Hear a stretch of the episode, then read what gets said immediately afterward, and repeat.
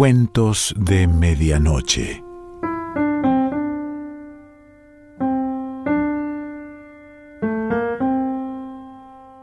El cuento de hoy se titula El antropófago y pertenece a Pablo Palacio.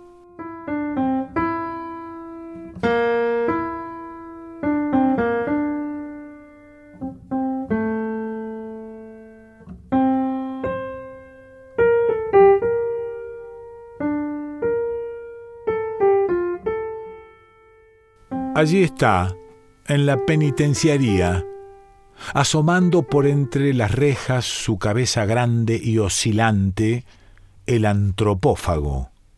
Todos lo conocen. Las gentes caen allí como llovidas para ver al antropófago. Dicen que en estos tiempos es un fenómeno. Le tienen recelo, Van de tres en tres, por lo menos, armados de cuchillas, y cuando divisan su cabeza grande, se quedan temblando, estremeciéndose al sentir el imaginario mordisco que les hace poner carne de gallina. Después, le van teniendo confianza. Los más valientes han llegado hasta a provocarle, introduciendo por un instante un dedo tembloroso por entre los hierros.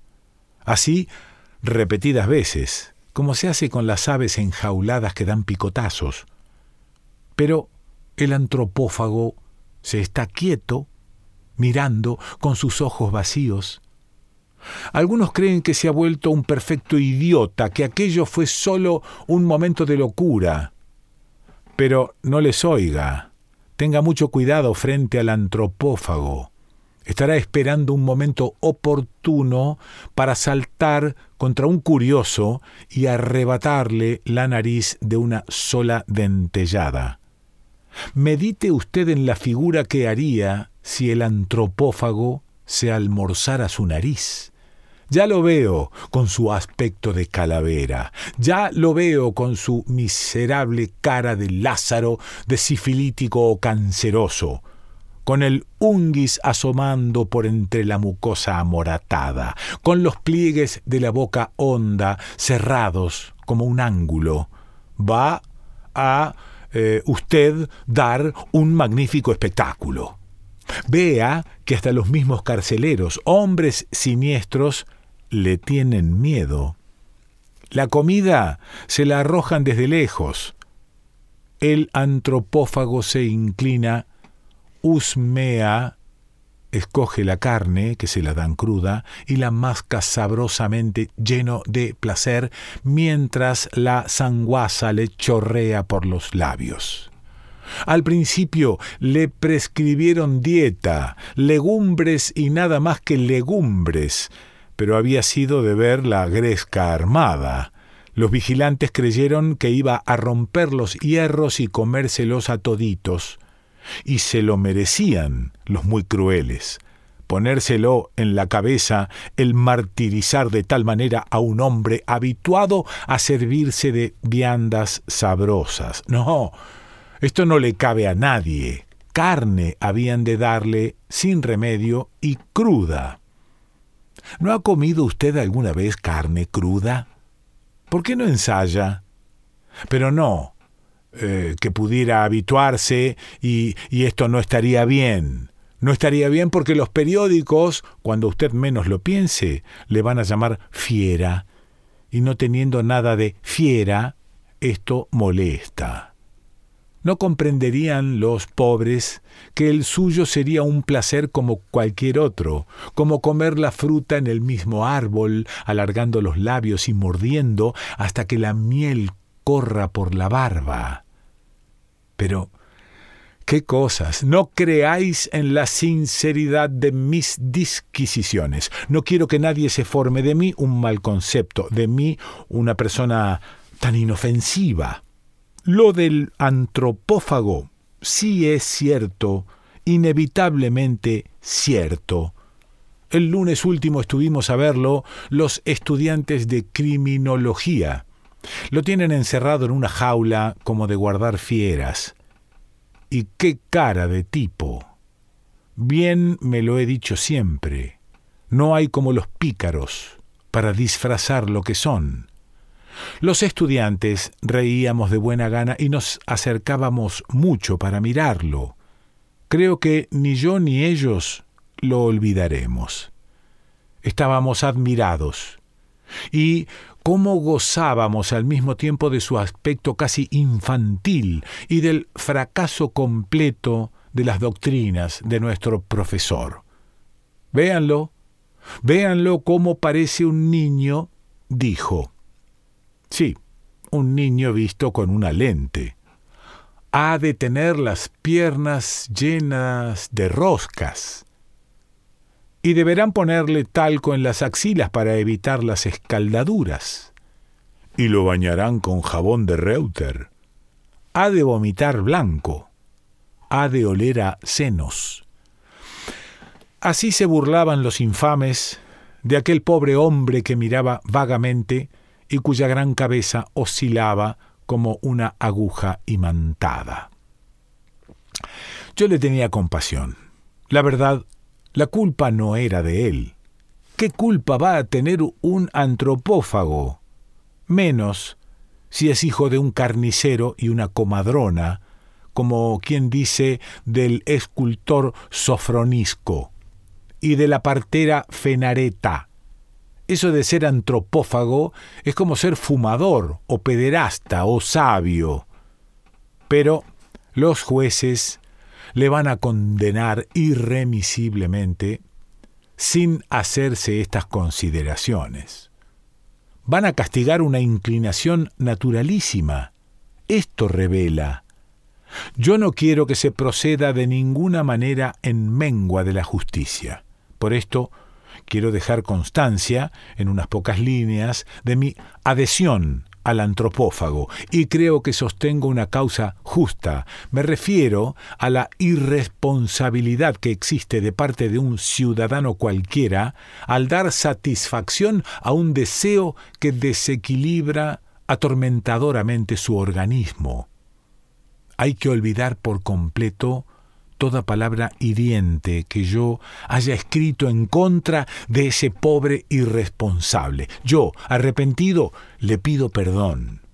Sí, sí, creo sinceramente que el antropófago está en lo justo que no hay razón para que los jueces, representantes de la vindicta pública, pues, pero qué trance tan duro. Bueno, lo que voy a hacer es referir con sencillez lo ocurrido. No quiero que ningún malintencionado diga después que soy yo pariente de mi defendido, como ya me lo dijo un comisario a propósito de aquel asunto de Octavio Ramírez. Así sucedió la cosa con antecedentes y todo. En un pequeño pueblo del sur, hace más o menos treinta años, contrajeron matrimonio dos conocidos habitantes de la localidad, Nicanor Tiberio, dado al oficio de Matarife, y Dolores Orellana, comadrona y abacera. A los once meses justos de casados, les nació un muchacho, Nico, el pequeño Nico, que después se hizo grande y ha dado tanto que hacer.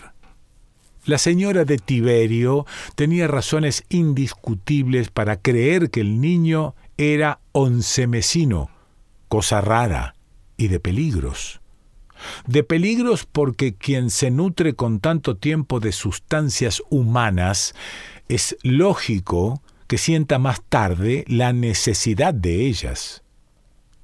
Yo desearía que los lectores fijen bien su atención en este detalle, que es, a mi ver, justificativo para Nico Tiberio y para mí, que he tomado cartas en el asunto. Bien, la primera lucha que suscitó el chico en el seno del matrimonio fue a los cinco años, cuando ya vagabundeaba y comenzó a tomársele en serio. Era a propósito de la profesión, una divergencia tan vulgar y usual entre los padres que casi, al parecer, no vale la pena darle ningún valor. Sin embargo, para mí lo tiene. Nicanor quería que el muchacho fuera carnicero como él. Dolores opinaba que debía seguir una carrera honrosa, la medicina. Decía que Nico era inteligente y que no había que desperdiciarlo. Discutieron el asunto tan acremente y tan largo que a los diez años no lo resolvían todavía. El uno que carnicero ha de ser, la otra que ha de llegar a médico. A los diez años Nico tenía el mismo aspecto de un niño, aspecto que creo olvidé de describir. Tenía el pobre muchacho una carne tan suave que le daba ternura a su madre, carne de pan mojado en leche, como que había pasado tiempo curtiéndose en las entrañas de Dolores. Pero pasa que el infeliz le había tomado serias aficiones a la carne, tan serias que ya no hubo que discutir. Era un excelente carnicero, vendía y despostaba que era de admirarlo. Dolores, despechada, murió el 15 de mayo de 1909. Tiberio Nicanor, Tiberio, creyó conveniente emborracharse seis días seguidos y el séptimo, que en rigor era de descanso, descansó eternamente. Tenemos, pues, al pequeño Nico en absoluta libertad para vivir a su manera solo a la edad de diez años. Aquí hay un lago en la vida de nuestro hombre. Por más que he hecho, no he podido recoger los datos suficientes para reconstruirla. Parece, sin embargo, que no sucedió en ella circunstancia alguna capaz de llamar la atención de sus compatriotas. Una que otra aventurilla y nada más. Lo que se sabe a punto fijo es que se casó a los 25 con una muchacha de regulares proporciones y medio simpática. Vivieron más o menos bien. A los dos años les nació un hijo, Nico, de nuevo Nico. De este niño se dice que creció tanto en saber y en virtudes que a los tres años, por esta época, leía, escribía y era tipo correcto, uno de esos niños seriotes y pálidos en cuyas caras aparece congelado el espanto. La señora de Nico Tiberio, del padre, no vaya a creerse que del niño, le había echado ya el ojo a la abogacía, carrera magnífica para el chiquitín, y algunas veces había intentado decírselo a su marido, pero éste no daba oídos, refunfuñando esas mujeres que andan siempre metidas en lo que no les importa. Bueno, esto no le interesa a usted. Sigamos con la historia. La noche del 23 de marzo, Nico Tiberio, que vino a establecerse en la capital tres años atrás con la mujer y el pequeño, dato que he olvidado de referir a su tiempo, se quedó hasta bien tarde en un figón de San Roque, bebiendo y charlando. Estaba con Daniel Cruz, y Juan Albán, personas bastante conocidas que prestaron con oportunidad sus declaraciones ante el juez competente. Según ellos, el tantas veces nombrado Nico Tiberio no dio manifestaciones extraordinarias que pudieran hacer luz en su decisión. Se habló de mujeres y de platos sabrosos, se jugó un poco a los dados, Cerca de la una de la mañana, cada cual la tomó por su lado. Hasta aquí, las declaraciones de los amigos del criminal. Después viene su confesión, hecha impúdicamente para el público. Al encontrarse solo, sin saber cómo ni por qué, un penetrante olor a carne fresca empezó a obsesionarlo. El alcohol le calentaba el cuerpo y el recuerdo de la conversación le producía abundante saliveo. A pesar de lo primero, estaba en sus cabales. Según él, no llegó a precisar sus sensaciones. Sin embargo, aparece bien claro lo siguiente. Al principio, le atacó un irresistible deseo de mujer. Después, le dieron ganas de comer algo bien sazonado, pero duro, cosa de dar trabajo a las mandíbulas. Luego le agitaron temblores sádicos. Pensaba en una rabiosa cópula entre lamentos, sangre y heridas abiertas acuchilladas. Se me figura que andaría tambaleando, congestionado. A un tipo que encontró en el camino casi le asalta a puñetazos, sin haber motivo. A su casa llegó furioso, abrió la puerta de una patada, su pobre mujercita despertó con sobresalto y se sentó en la cama. Después de encender la luz, se quedó mirándolo, temblorosa, como presintiendo algo en sus ojos colorados y saltones. Extrañada le preguntó ¿Pero qué te pasa, hombre? Y él, mucho más borracho de lo que debía estar, gritó Nada, animal, a ti qué te importa, a echarse. Mas en vez de hacerlo, se levantó del lecho y fue a pararse en medio de la pieza. ¿Quién sabía qué le irían a mentir a ese bruto? La señora de Nico Tiberio, Natalia, es morena y delgada. Salido del amplio escote de la camisa de dormir, le colgaba un seno duro y grande. Tiberio, abrazándola furiosamente, se lo mordió con fuerza. Natalia lanzó un grito. Nico Tiberio, pasándose la lengua por los labios, advirtió que nunca había probado manjar tan sabroso. Pero no haber reparado nunca en eso. ¡Qué estúpido! Tenía que dejar a sus amigotes con la boca abierta. Estaba como loco, sin saber lo que le pasaba y con un justificable deseo de seguir mordiendo. Por fortuna suya, oyó los lamentos del chiquitín de su hijo, que se frotaba los ojos con las manos, se abalanzó gozoso sobre él, lo levantó en sus brazos, y abriendo mucho la boca, empezó a morderle la cara, arrancándole regulares trozos a cada dentellada, riendo, bufando, entusiasmándose cada vez más.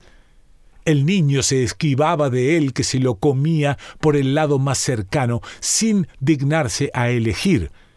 Los sonaban dulcemente entre los molares del padre, se chupaba los dientes y lamía los labios. El placer que debió sentir Nico Tiberio. Y como no hay en la vida cosa cabal, vinieron los vecinos a arrancarle de su abstraído entretenimiento. Le dieron de garrotazos, con una crueldad sin límites, le ataron, cuando le vieron tendido y sin conocimiento, le entregaron a la policía. Ahora se vengarán de él. Pero Tiberio, hijo, se quedó sin nariz, sin oreja, sin una ceja, sin una mejilla. Así, con su sangriento y descarvado aspecto parecía llevar en la cara todas las ulceraciones de un hospital. Si yo creyera a los imbéciles, tendría que decir Tiberio, padre, es como quien se come lo que crea. Pablo Palacio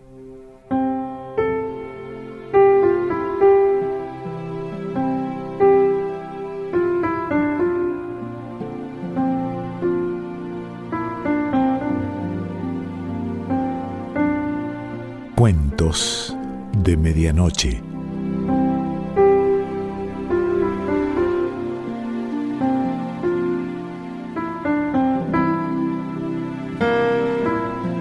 Selección Pancho Mondino.